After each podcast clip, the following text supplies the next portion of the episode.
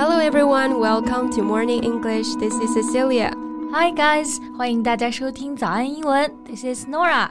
Norah, do you believe in afterlife? 哇，一上来就问这么深奥的问题吗？相不相信有来生？嗯，这个 afterlife 很好理解啊，这辈子之后，也就是下辈子来生了。I'm just curious if there is an afterlife. What do you want to be? 做人呢、啊，我觉得做人挺好的。嗯，I might want to be a bird，想去哪就可以飞去哪儿，多自在呀！哎，那你这么说的话呀，我觉得我挺想当大熊猫的。All you have to do is sitting there and being cute and eating. Yeah, and eating. 吃竹子应该就是我每天最重要的工作了吧？Actually, I believe to be a panda would be a very popular choice if there really is an afterlife. 但是世界上大熊猫的数量又那么稀少，所以到时候投胎竞争应该很激烈啊。嗯，所以呢，所以你这辈子要多多的积德行善啊，可以从小事做起。For example, be an angel and make me a cup of coffee。哈，那我不是每天都给你做了吗？啊，说这么多，你就是想喝咖啡了呗？对。不过你知道吗？其实现在大熊猫的数量已经大大增加了，已经不是濒危动物了。哎，其实我也是最近才读到相关的报道哈。可以说是喜事一桩呀，对不对？Yeah, definitely. 那今天呢，我们就来跟大家分享分享这个好消息，聊一聊我们可爱的国宝。嗯。在节目的开始，给大家送一个福利。今天给大家限量送出十个我们早安英文王牌会员课程的七天免费体验权限，两千多节早安英文会员课程以及每天一场的中外教直播课，通通可以无限畅听。体验链接放在我们本期节目的 show notes 里面了，请大家自行领取，先到先得。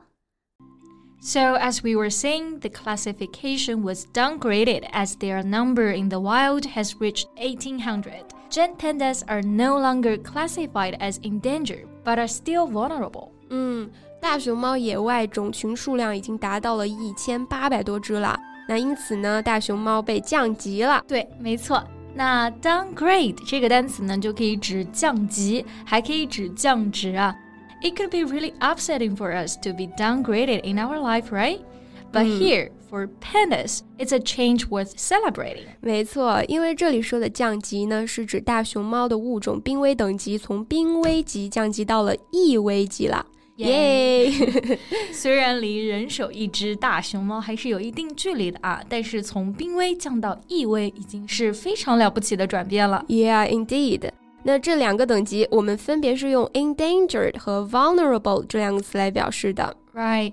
Experts say that China managed to save our iconic animal through its long-term conservation efforts, including the expansion of habitats. 没错，这个 habitat 就是指动植物的生活环境、栖息地。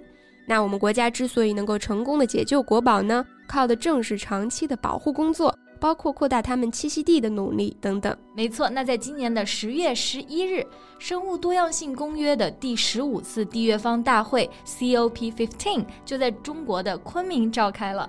外媒报道就一致高度赞扬了中国在生物多样性方面取得的成就。嗯，比方说《卫报》就说了，As the host country of COP15。China has held up eco civilization as one of its fundamental socio-economic development principles. 对这句话的意思就是说，作为会议的主办方，中国将生态文明建设作为社会经济发展的基本原则之一。Right. China curbed the trend of eco degradation through concrete measures such as a logging ban, turning farmland to forest and grassland, establishing national parks, controlling water pollution, and a ban on fishing in the Yangtze Basin. Right.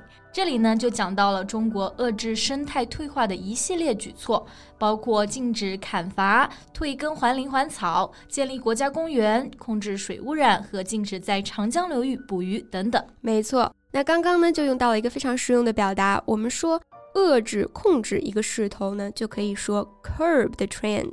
那 curb 它做动词表示控制、抑制。Yeah，比方说控制自己的臭脾气啊，就可以说、嗯、curb one's temper，控制疾病的蔓延，curb the spread of the disease。没错。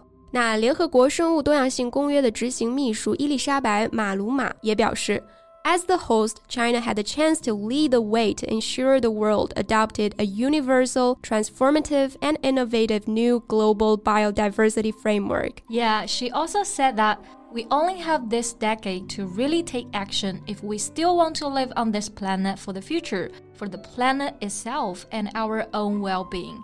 And they're looking forward to China's leadership role. 哇，这么一听真的是迫在眉睫了。 只有十年的时间给我们来力挽狂澜，拯救地球和我们自己未来的幸福。嗯，那这里说的幸福、安乐或者说康乐，我们用 happiness 就好像没有那么合适哈，有一点点太轻飘飘的了。所以呢，我们用 well-being 这个词去表达。对，其实说到这里，我还真的有点心痛啊。嗯哼，because apparently the well-being of certain pandas are not guaranteed. 我们旅美的大熊猫丫丫和乐乐在孟菲斯动物园的生活，其实就毫无幸福和康乐可言。没错，外国著名的动物保护网站 In Defense of Animals 它就发文了，说他们的2020年十大大象生存环境最恶劣的动物园名单当中呢，孟菲斯动物园它被列为美国和加拿大第八大最差动物园。But elephants aren't the only animals suffering there. This zoo is also responsible for the sickness and suffering of two gem pandas under its care, Yaya and Lele, who have been there since 2003.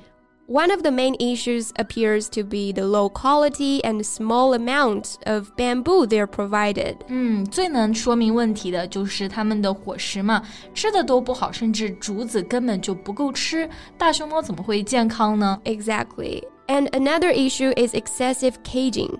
In one documented period, Yaya was only allowed outdoors four times in a four week period. 嗯，Yeah, they lock the pandas. 像我其实自己家里有猫咪啊，我都不舍得天天把它们关在笼子里面。而对吧刚刚这个、呃文件里面就讲到，它们四周里面才出去四次的户外活动啊。It's like torture to them. Yeah, no sunshine, no shower, and very little food. Unsurprisingly, both pandas demonstrate repetitive stereotypical behaviors, including self harm. It's really heartbreaking. 那两只大熊猫呢，都表现出了重复的刻板印象，其中还包括了自残。那我们知道这个 stereotype，它就可以表示刻板印象、成见。那在这儿，stereotypical 就是它的形容词形式，刻板化的、模板化的。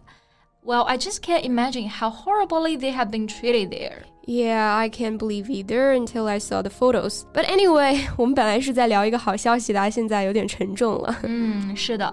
那也希望这两只流落在外的小可怜呢，能够早日回家吧。嗯，那它的家族已经壮大了这么多了，对不对？ Yeah, bravo to all of the ecological researchers and preservationists. 那大熊猫从濒危到临危的降级，其中包含了无数人的心血。 we should join them in building a better homeland for them, for all the animals, and also for ourselves. All right. And that's all the time we have for today. So thank you so much for listening. This is Cecilia. This is Norah. See you next time. Bye. 今天的节目就到这里了。如果节目还听得不过瘾的话，也欢迎加入我们的早安英文会员。成为会员，您就可以无限畅听我们每天一场免费的中外教直播课，以及两千多节原创系统课程了。今天我们限量送出十个七天免费试听权限，试听链接放在我们本期节目的 show notes 里了，请大家自行领取，先到先得。